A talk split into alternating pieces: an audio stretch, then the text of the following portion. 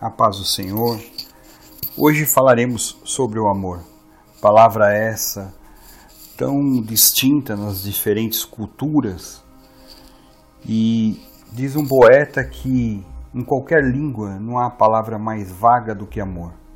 Porém, eu quero trazer o conceito bíblico, o que é amor. E para isso eu convido a todos que nós leiamos primeira carta aos Coríntios, capítulo 13, versículos 1 a 13, que diz assim: Ainda que eu fale as línguas dos homens e dos anjos, se não tiver amor, serei como sino que ressoa, ou como prato que retine.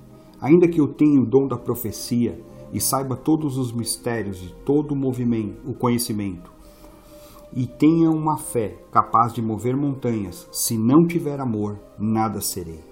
Ainda que eu dê aos pobres tudo o que possuo e entregue o meu corpo para ser queimado, se não tiver amor, nada disso me valerá.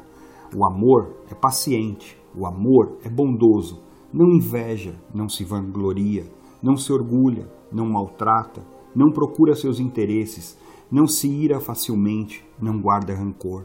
O amor não se alegra com a injustiça, mas se alegra com a verdade. Tudo sofre, tudo crê, tudo espera, tudo suporta.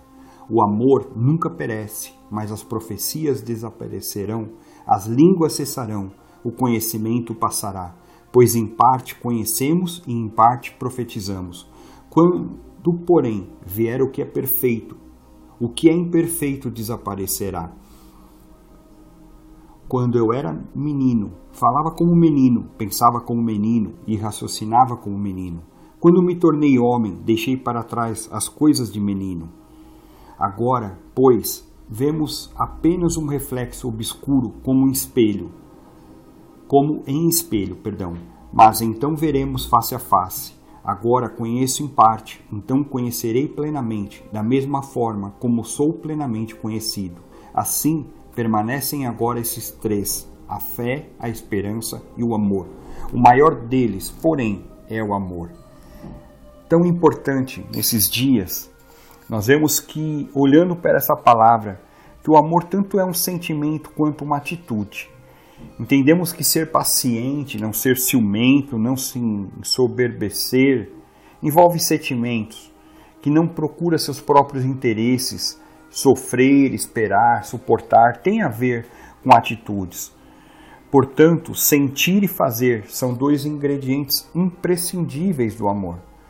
Podemos resumir dizendo que o amor é o sentimento e atitude que busca sempre o bem-estar do próximo. Temos trabalhado em algumas palavras gregas importantes que definem amor. O amor ágape, aquele amor de entrega, de sacrifício, de realmente se doar um para com o outro. Temos também o amor fileu, que é o amor da fraternidade, do amor, do companheirismo. Temos o amor estorge, que é o amor de segurança, de realmente fazer com que possamos desenvolver isso a cada dia e trazer segurança um ao outro no nosso lar, na nossa casa, no nosso relacionamento. E temos o amor eros, que é o amor erótico, o amor que permeia todos esses outros amores e traz graça de Deus sobre a nossa vida. O amor, ele traz algo como ele começa como uma paixão e ele vai se desenvolvendo também um aprendizado, cada dia aprendemos mais e o mais importante é saber que Deus nos amou primeiro. Deus trouxe graça sobre a nossa vida, nos ajudou e esse amor, ele começa cada dia mais a ter intimidade, a ter compromisso. E para isso é importante que nós tenhamos essa visão de amor um amor que tem gratidão, um amor que compreende, um amor que trata com respeito, um amor que traz amizade. E o casamento, ele é uma completude de um para com o outro para ser abençoador. Nossas diferenças, elas muitas vezes elas começam a se fortalecer quando queremos dar esse amor um para com o outro.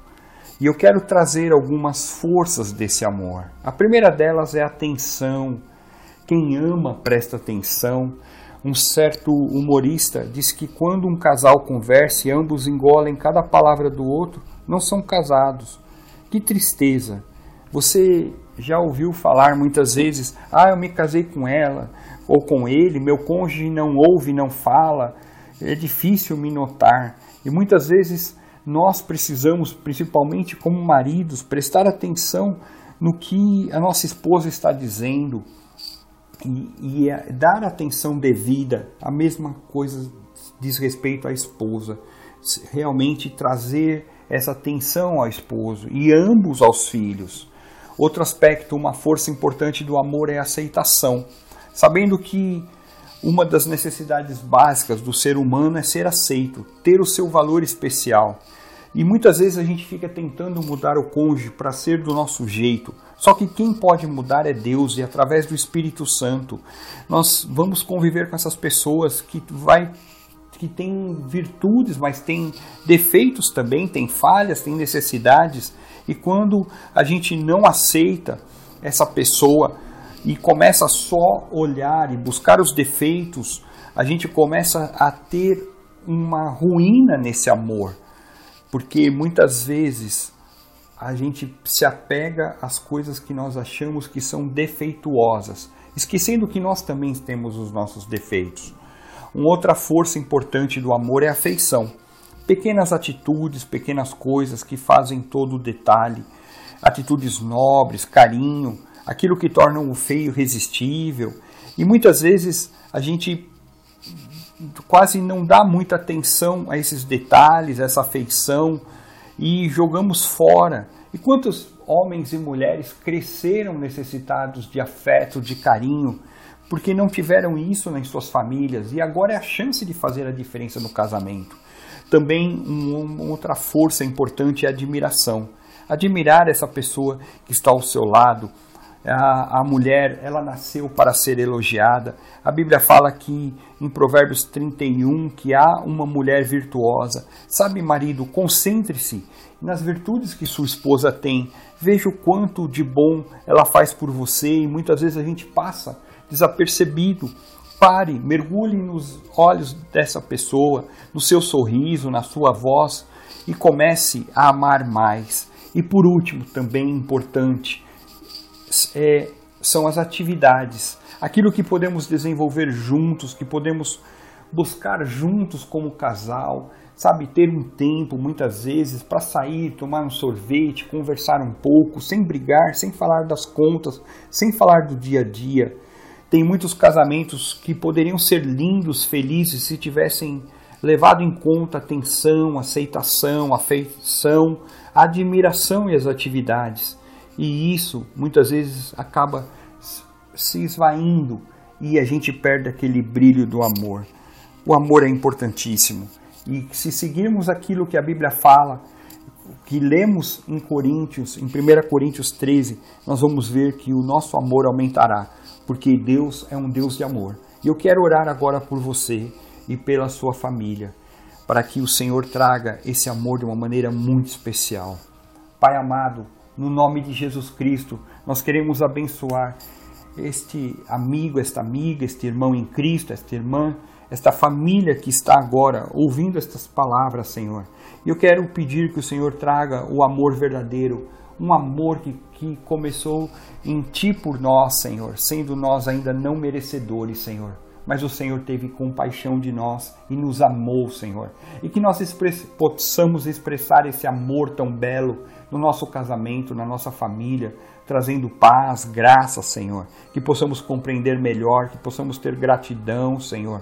Que possamos dar atenção, nos aceitarmos, sermos afetuosos um com o outro, admirarmos o nosso cônjuge, Senhor, e desenvolvermos atividades que são restauradoras na vida do dia a dia, não deixando que a rotina, Senhor, estrague nossos casamentos, Senhor.